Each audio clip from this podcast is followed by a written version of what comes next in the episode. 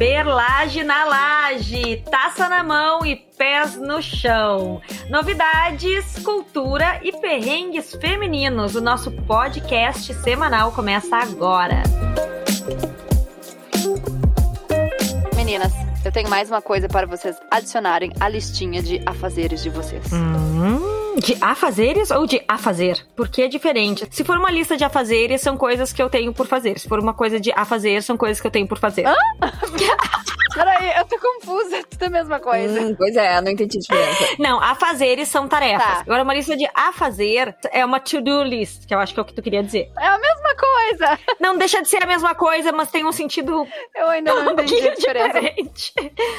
Afazeres tem mais a ver com obrigações. Agora, a fazer separado parece assim, eu tenho pendências. Ah, entendi. Ah. Entendeu agora? Sacou? entendi. É sutil, é sutil. Sutil, mas entendi. Então tá. Bom, mas de qualquer forma, é, é de, atribu de pendências ou de atribuições? Dependências. Infelizmente. Ótimo. As do- Infelizmente, é o pior tipo, pendências. Eu descobri que a gente precisa limpar e lavar as nossas escovas de cabelo uma vez por semana. Vocês sabiam dessas? sabiam? sabiam? não!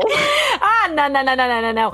Eu só vou lavar minhas escovas de cabelo depois que eu lavar todas as minhas esponjas e pincéis de maquiagem, o que eu deveria fazer quinzenalmente, eu faço uma vez a cada Também. cinco anos. E depois de eu trocar todas as calcinhas a cada seis meses, que também não. Também precisa. E sutiã também, eu descobri que sutiã também precisa trocar a cada seis meses. Alguém corta o microfone da Briela.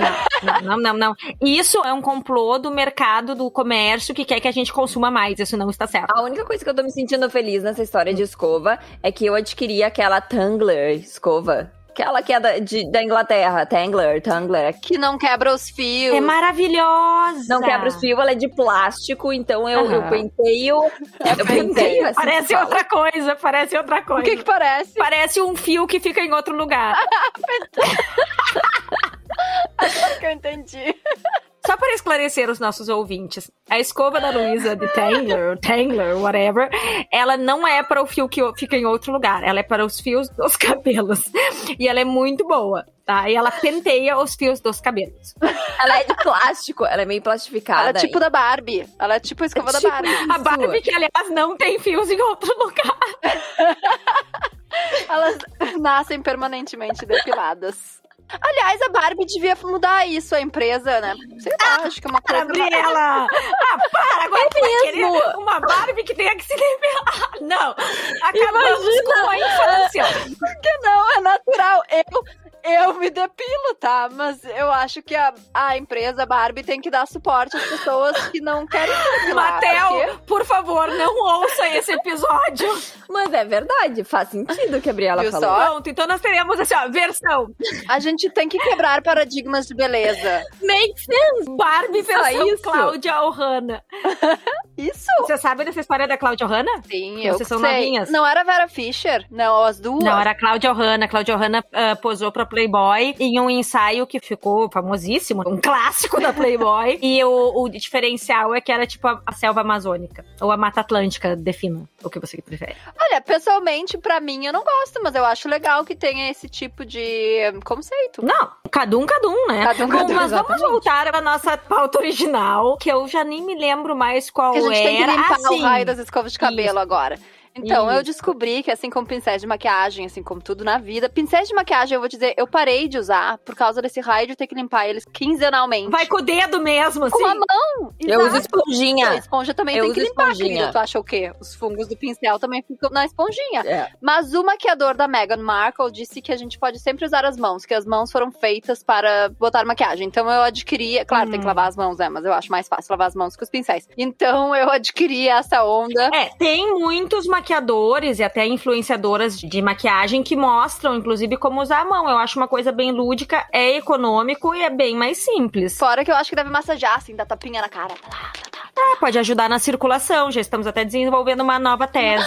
Vou lançar um método no Instagram e vou, vou virar influencer. Ouvintes, vocês podem ajudar a Briela nessa. Aliás, a gente tem que seguir com duas campanhas: aumentar os seguidores da Briela e depois disso a gente ainda tem que fazer essa campanha dela da, da circulação do rosto mediante maquiagem com os dedos. Mas voltando à questão das escovas, existe alguma técnica específica para limpá-las? Com sabão neutro e água quente, deixar elas de molho por um minuto e tirar todo o sabão. Tem gente que recomenda usar bicarbonato de sódio, que se usa para tudo na vida, aparentemente. Bom, Briela, tu acabaste de falar agora uma coisa que pode resolver todos os nossos problemas. Porque essa, esses itens de maquiagem todos são lavados assim. Então a minha sugestão é pegue uma bacia, põe água morna, põe o shampoo neutro e atira tudo junto. Tudo! Escova, Ótima escova ideia. de cabelo. Olha, até escova de dente já tá rolando, atira lá junto com os pincéis de maquiagem, põe a criança pro banho no mesmo momento e olha, otimiza o seu tempo. Ah! Furou mágico. Furou mágico. Ali, ótima ideia. Porque o que que acontece? Olha só. Se a gente não lavar a nossa escova de cabelo com frequência, vai acumulando resíduos dos produtos que a gente usa no cabelo e a oleosidade do cabelo. Então, além de criar fungos e bactérias, a gente também está fazendo com que o nosso cabelo fique mais oleoso cada vez que a gente penteia o cabelo. É, Briela, mas isso não é só pras escovas de cerdas naturais, porque essa da Luísa é plástico. Mas plástico também fica resíduo de produto e Hum. óleo. Tudo, é um saco. Bom, mas falando em beleza, hoje já temos vários assuntos de beleza, como por exemplo, lavar as escovas dos cabelos de cima e de baixo. Desculpa, eu não aguentei. Dos cabelos da Cláudia Hanna. Toda vez que falam Ohana, porque Ohana é uma palavra em havaiano, né? E eu vi Lilo e Stitch, e Ohana quer dizer família. Família quer dizer nunca mais abandonar. Como é que é, Luísa? Me conta essa. É, nunca mais Você nunca abandona. viu Lilo e Stitch? Ah, ele é muito jovem pra esse Tem todo um cenário havaiano, e daí falam que a, a palavra Ohana quer dizer família. Família quer dizer nunca mais abandonar, ou nunca abandonar. Ai, que fofo! Sabe que eu vou fazer um parênteses rápido aqui. Eu fui na minha lua de mel pro Havaí e é um lugar muito mágico. Agora falando em ofurô mágico, em família, em Ohana. Mas é um dos poucos lugares que eu fui em que eu senti que tem uma alma, assim. A gente chega e as pessoas já veem assim, aloha! E te dão flores. E, e, e tu se sente abraçado. É muito lindo. Ainda pretendo voltar. Eu senti isso na Tailândia, inclusive voltei e foi uma Olha. viagem que mudou a minha vida. As pessoas têm um astral, eu acho que uma espiritualidade que tu sente nas pequenas coisas, nos pequenos encontros, tu já sente esse diferencial e essa mágica do lugar. Para você que, assim como eu, não pode ir nem pro Havaí nem pra Tailândia, eu senti isso em Gramado semana passada. Mas falando sério, não, eu amo Gramado, tá? Então também é uma cidade que acolhe muito e eu só quero dar uma outra opção mais em conta para os nossos ouvintes. Boa, Luísa, eu amo gramado. Muito bom, eu também amo gramado e às vezes, aliás, vamos aproveitar e fazer uma observação. Uma das viagens que mudaram minha vida, inclusive vou abrir aqui um gancho para os nossos ouvintes deixarem nos comentários do nosso Instagram se já passaram por uma experiência dessas, foi Machu Picchu. Machu Picchu, de segundo a estudos, tem o, o ponto mais energético do mundo. E o segundo ponto mais energético do mundo, sabem qual é? Qual é? Qual é? Não, qual? Qual? Vale do Quilombo em Gramado. Sério? Mentira!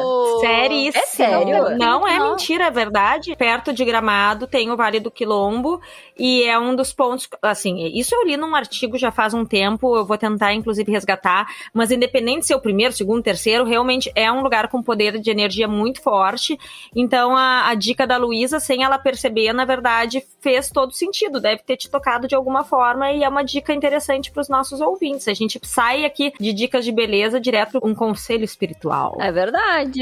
Agora, continuando com as dicas de beleza, eu quero trazer minha pauta, que é o seguinte, meninas. Eu estou na jornada para encontrar o meu subtom de pele. Eu tô nessa missão de que eu quero encontrar a base perfeita. Só que encontrar a base perfeita, primeiramente você tem que entender o seu tu, o seu tubisson, Seu tubiton.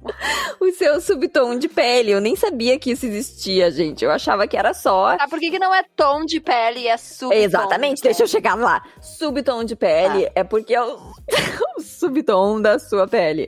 É diferente de cor de pele. Muitas vezes a gente olha uma pessoa laranja com aquela coisa saibro e não entende, e é porque ela pode estar usando não a cor errada, mas sim o subtom de pele da base errada. Posso dar um parênteses, Luísa? Não. Ah, tá bom, desculpa.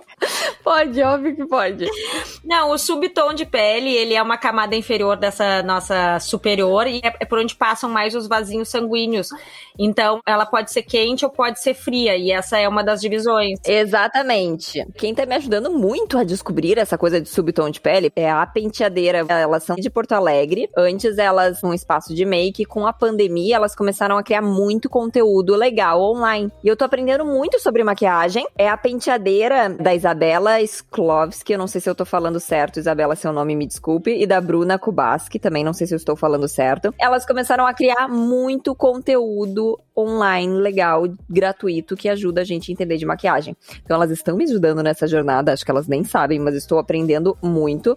E o subtom de peles é dividido em frio, neutro e quente. Porém, elas trazem não só essas categorias, mas também a questão de que existe o rosa, o amarelo, o neutro e o verde. Para mim, ficou muito mais fácil de começar a identificar pensando nessas cores e não pensando no, no neutro e no frio. Um jeito de descobrir o seu subtom é olhando as suas veias do braço. Se elas são meio azuis, arroxeadas, provavelmente o seu subtom é mais frio. Se elas são azuis esverdeadas, é mais neutro. E se elas são mais verdes amarronzadas, provavelmente é mais quente. O seu subtom. Eu acho que eu sou neutro, então. Não, Briela, eu tenho quase certeza que você é verde. Eu acho que eu sou azul roxo. Que a gente sempre falou que a Briela tinha um tom meio oliva, é, lembra? É, meio verde. Tá, então eu preciso comprar uma base verde? Não, mas procurar e testar daqui a pouco bases com o subtom verde.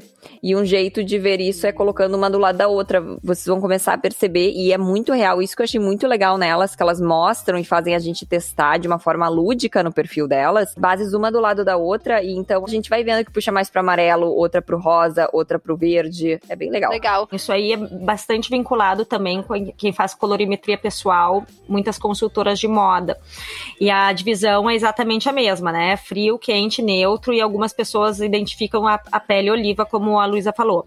O tom de pele frio, ele é o que puxa mais para cores azuis, que são frias, né? Ela tem a base azul o tom de pele quente vai puxar para aquilo que tem tons amarelos. Então aí vai entrar a questão das bases. Ah, mas base para rosa, assim, o rosa é um tom frio. Ele acaba tendo muito mais pigmentação azul em geral, dependendo do tom, claro, do que as bases que tem o que tem essa nuance mais amarelada. E vocês vão perceber isso claramente quando vai escolher pó ou base, porque fica bem visível. Às vezes até no nome, se é mais um rosa ou um bege, vai varia muito. Eu, eu em função da consultoria de moda, já já pratico isso de certa forma, não tão ligado na maquiagem, Luísa, mas nas roupas. E para quem tiver interesse, uma outra forma de fazer é o, a colorimetria pessoal. Escolha uma consultora de moda. Aqui no Rio Grande do Sul tenho, tenho, tenho várias para indicar, mas hoje em dia pelo Instagram vocês podem encontrar. E aí elas fazem com pedaços de tecidos para tentar entender a sua cor e a sua paleta de cores, inclusive para se vestir, para o cabelo. É muito legal isso. Luísa, qual é a tua pele, afinal? Eu tenho quase certeza que eu sou neutra. Eu não queria ser neutra, porque, como você sabe, eu fico querendo ser um unicórnio mágico com uma cor colorida, mas eu acho que eu sou neutra. Eu, eu acho que tu é eu fria. Acho que eu, não sou. eu tenho. Mas é que assim, eu, ó, eu acho. Mas é que se eu sofria, Ali, eu sou que cor? É que eu não tô indo pelo neutro. É, é que na verdade é diferente. Eu É acho que essa questão da diferente. pele é diferente da roupa, não é bem a mesma coisa. Eu, eu, eu achei muito legal isso que elas trouxeram. Se vocês procurarem no Google, fala muito mais sobre essa questão do quente, frio e neutro. Só que o que eu achei Uhum. muito legal que a, que a penteadeira tá explicando é não por essas três categorias, é pela categoria rosa, verde, amarelo e neutro. Uhum. Fica muito mais simples de entender. Tu se apega a essas cores, então eu tô me baseando nisso. Se você, ouvinte, também quiser descobrir sobre o seu subtom de pele, nós vamos colocar na descrição do programa o Instagram da A Penteadeira. E eu vou lá dar uma olhada porque ainda tenho muitas dúvidas em relação a esse assunto. Achei super interessante e quero, também, e quero estar dúvidas. com uma base muito linda quando eu for dar uns tiros por aí. Conta a tua pauta, Ali. Achei ótima essa tua introdução de Ah, é, porque isso ficou parecendo outra coisa. É, quando for... Ah, meu Deus! Tá solteira que achar homem ou mulher, né? Ai, gente, não, não, não tem nada a ver com essa questão de dar uns tiros pra, pra... Não, não tem nada a ver, porque eu sou muito bem casada com o Patricão. A questão aqui a gente foi, inclusive foi um programa muito romântico. O Patricão me convidou para ir fazer um curso de tiro. Ai, que legal! Já está sendo muito legal, porque é uma coisa que ambos estamos fazendo juntos. E com dois filhos, às vezes, isso é meio complicado. Então, já está sendo uma saída nossa para algo específico. Mas por que isso?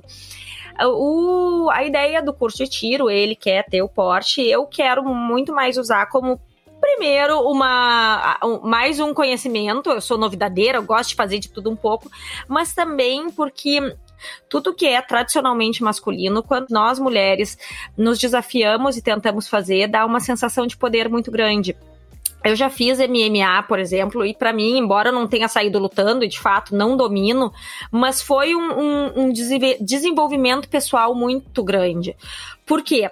Nós fomos criadas, pelo menos nós aqui, a grande maioria das mulheres, com aquele enfoque muito de ser princesa, de muitas vezes ser cuidada, até mesmo ser servida, se for o caso, e ser forte emocionalmente, mas nem sempre ser forte fisicamente ou ter atitudes que são aspas de combate. E, e eu vejo que hoje isso, de certa forma, acabou faltando em vários aspectos. E eu fui atrás das mais variadas formas. Acho que já mencionei aqui o esporte é algo que também trabalha isso, porque ele trabalha o sangue, sangue nos olhos, sabe? Ele trabalha a competição, que pode ser algo muito saudável para vários aspectos da vida. E neste curso de tiro, eu também busco isso essa coisa de tu pegar uma arma é, é dá, dá um, é um impacto muito forte. A gente, para quem não fez, ainda, ah, que bobagem, não. Pegar uma arma na mão é algo que, que te choca porque é um instrumento que a gente sabe que é letal, tu precisa dominá-lo, e, e ao fazer isso, te dá muito poder. Eu preciso dizer, claro, que a minha primeira aula foi apenas teórica, tá bem? Ainda não saí atirando por aí. Ainda bem. não, não, mas eu já tive a experiência de atirar em Las Vegas e agora é diferente, porque a gente tá tendo aula de legislação para entender também como é que no Brasil quem pode ter, quem não pode ter. E isso também é muito importante pra gente sentir o peso da responsabilidade de fazer isso. É uma dica que eu dou para as mulheres que muitas vezes sentem falta, talvez, de algo para se desafiar e também algo que abra os horizontes pro mundo masculino. E quando eu falo em mundo masculino não é em se masculinizar, é aquela busca do yin e yang, de um equilíbrio que eu acho que todo mundo, inclusive, deve ter, assim como os homens, eu penso, que também devem buscar uh, fonte do feminino, de se sensibilizar. E isso é um equilíbrio muito bacana. Também tem a questão de eu ser mãe de menino, eu gosto de me enfronhar em coisas que talvez sejam do meio deles, com os uhum. quais eu possa vir a conversar, mas nesse caso tem muito a ver comigo, assim.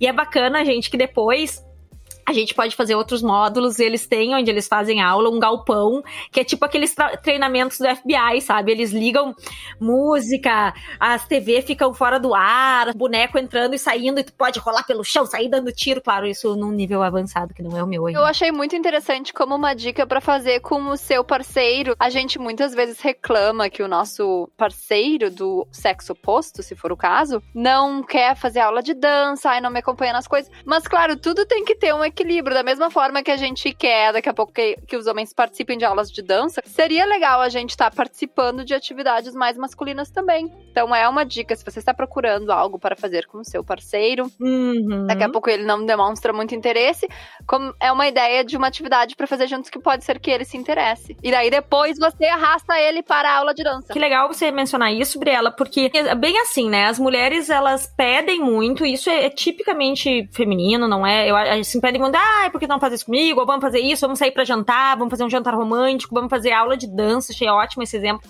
Mas quantas vezes também a gente não para pra pensar em ser parceiras de coisas que eles curtem, né? A, é, a princípio. Então, esse foi um convite realmente do Patrick, eu achei o máximo fui e provavelmente ele vai seguir depois e eu não vou seguir atirando por aí. Mas Uh, entre nós, aquele que quer, quer me, até me dar um revólver agora, mas eu disse que só se for cor-de-rosa. Que solta glitter ao invés de balas de verdade.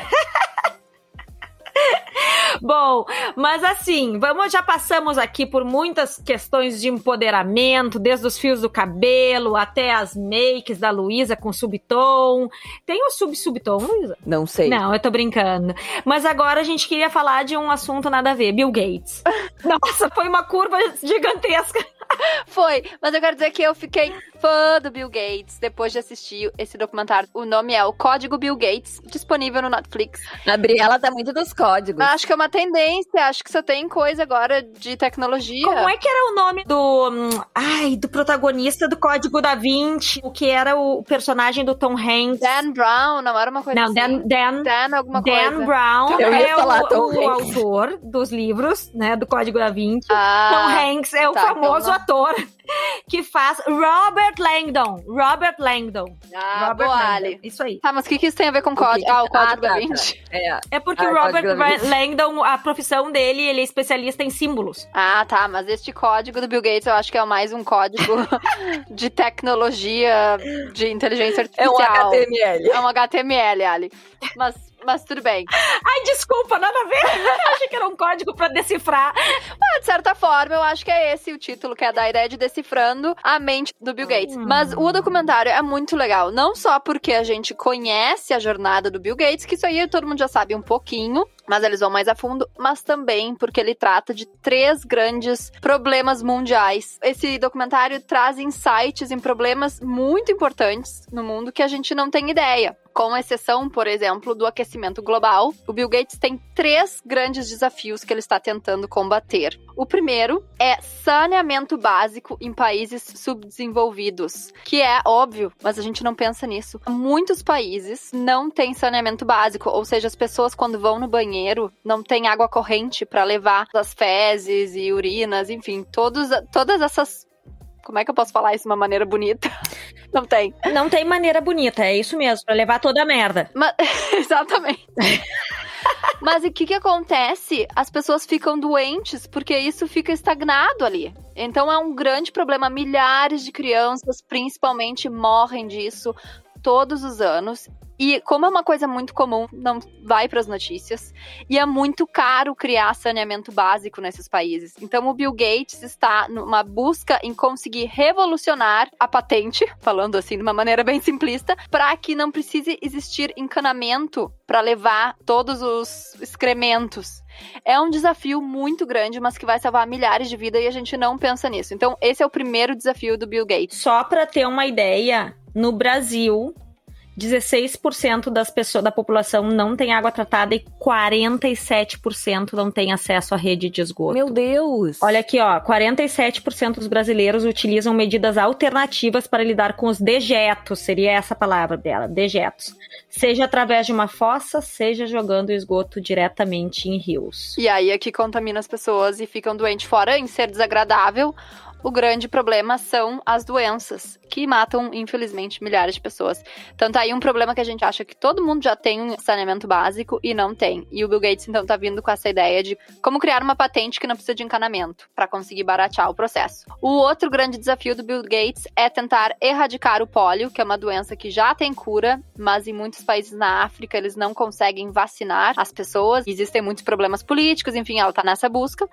E um outro problema global, o qual o Bill Gates está tentando resolver, é a questão do aquecimento global. Esse sim, todo mundo está careca de saber que é um grande problema, mas o foco do Bill Gates é tentar resolver isso com energia nuclear, porque ele acredita que o problema do aquecimento global já é tão grande que só uma medida muito drástica vai resolver. A medida drástica não é explodir o mundo com energia nuclear, só pra deixar bem claro.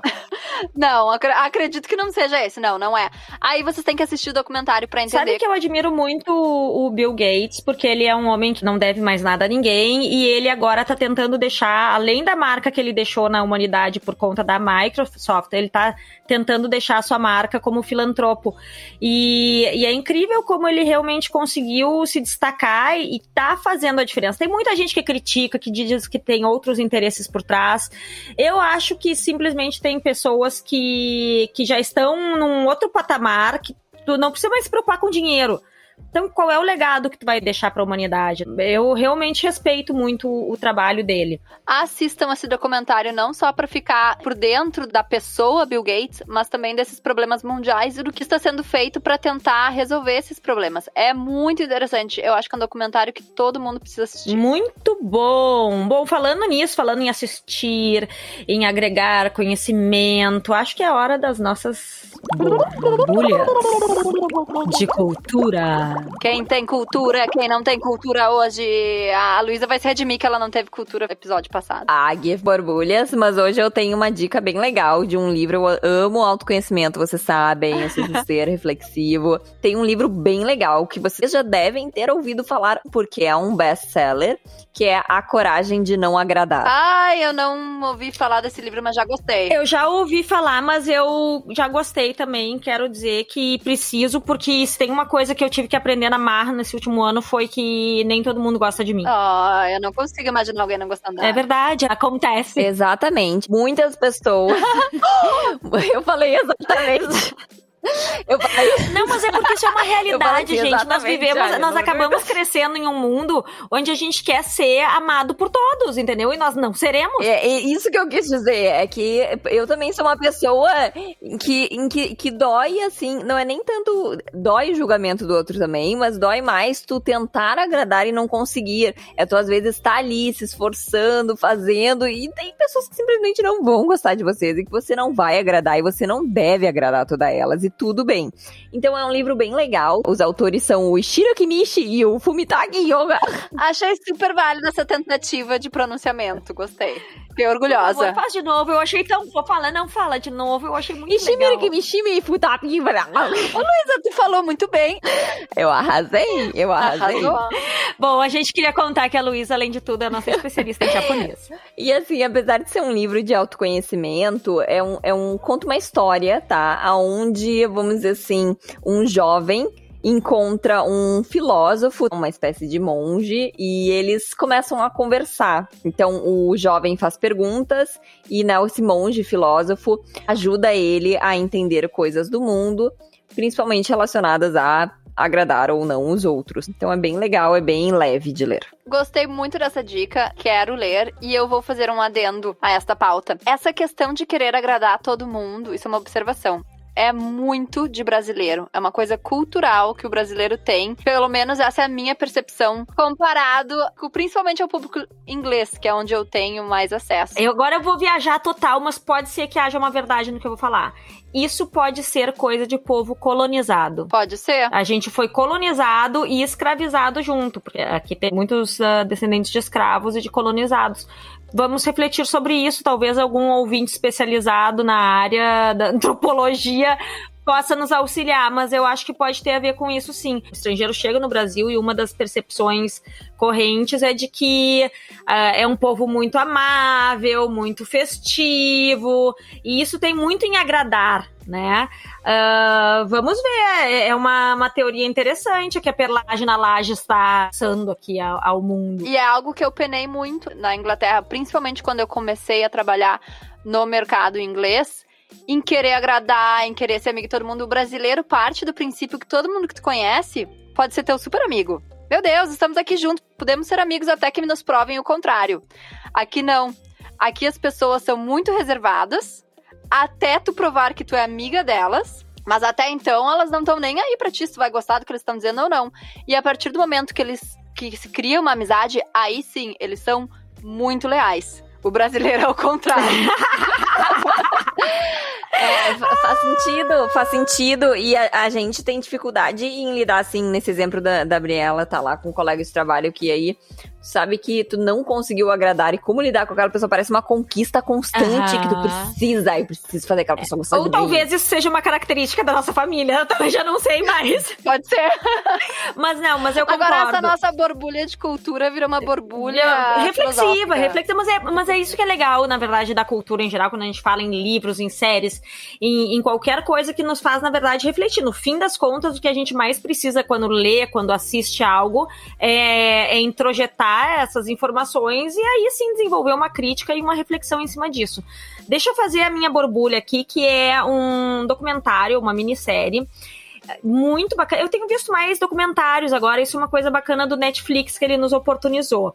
É o maior roubo de arte da história. Eu acho que é esse o nome. Muito legal, já vi. Já viu? É muito Amei. legal, porque, é, é, o, na verdade, o roubo de arte ele já tem um glamour por si só, né? E, e imaginar que alguém. Por que ir lá e entrar no museu? A gente imagina todas aquelas coisas de filmes, mas eu nunca tinha ouvido falar. É um roubo de, de 13 obras de arte no Museu Isabella Gardner em Boston. Aliás, que eu eu confesso que eu não sabia nem que existia esse museu. Um lugar lindo. E ali se desenrola um mistério que acaba envolvendo, inclusive, a máfia italiana, polícia, a máfia irlandesa. máfia irlandesa nos Estados Unidos. Para quem gosta de mistério e para quem tem o um interesse também com com o destino que as obras de arte podem sofrer aí pelo mundo é entretenimento e conhecimento na certa. Legal que tu falou, Ali, conhecimento, porque tu acaba, além de se interter, tu acaba aprendendo sobre arte. Explica muito sobre a importância de cada peça que foi roubada, enfim. Então é muito interessante por isso também. E uma coisa que eu acho muito legal sobre obra de arte, porque eu não sou uma especialista e muitas vezes quando a gente chega em um museu, tu fica olhando lá para uma tela e pensando, what the fuck, né? Por que, que isso aqui que é tão, aqui? tão especial? Por que, que, estou aqui? Mas quando a gente ouve os especialistas em arte falando, chega a ser emocionante, porque eles falam assim, por exemplo, um, um quadro uh, era Rembrandt, se eu não me engano, não me Isso. lembro agora, acho que era Rembrandt. E aí eles dizem assim, é, ele, ele te olha pela sala como se em qualquer ponto da sala tu consegue ser visto. É uma coisa meio louca. Ou, por exemplo, o quadro. Ai, não, um dos quadros, tá? Tem um personagem central que a, a emoção dele destoa de todos os demais. Eu não, não perceberia isso num primeiro momento, mas quando alguém fala isso, tu olha e tu diz, meu Deus, é verdade. Então é, é muito lindo, assim, o olhar de quem entende arte é tão mais profundo que o meu. mas é legal, porque isso abre uma portinha, né, dentro da gente e nos faz refletir. Ombriela e o shot musical da semana no Perlage na Laje, qual é? O Como shot é musical de hoje é de uma banda do gênero musical folk americana. Você já ouviram falar desse gênero musical? Sim. Ah, então é que sem graça, então. Não, é porque tem folk, tem uh, folk rock, agora tem folk americano. Folk americano não é a Taylor ah, Swift. Não. Pois é, na verdade, folk americano. Uh, tudo bem, vamos dizer que não. O que é o folk ah, americano? Eu tô brincando, eu tô brincando. É que a Taylor Swift eu sei que faz umas coisas meio folk azentas. Sim, então, Luísa, né? pra ti qualquer coisa que venha do mundo é da Taylor Swift. É da Taylor Swift. Exatamente. Mas enfim, agora né, não é novidade para vocês, mas folk americano, além de trazer um pouco de folk, traz outros gêneros musicais americanos, como uh, R&B, blues, rock, bluegrass, e é uma mistura, é, na verdade, o folk americano é meio que um folk contemporâneo, porque mistura um pouco de outros elementos, outros gêneros musicais que surgiram depois. E tem uma banda irlandesa muito legal, chamada Hudson Taylors, que tem essa música, que é muito bonitinha para agradar todo mundo, que é uma música folk americana chamada Chasing Rubies. Então fiquem com Chasing Rubies. É muito fofa essa música. Então fiquem com ela. I hardly know you, and I don't wanna let you go, and I don't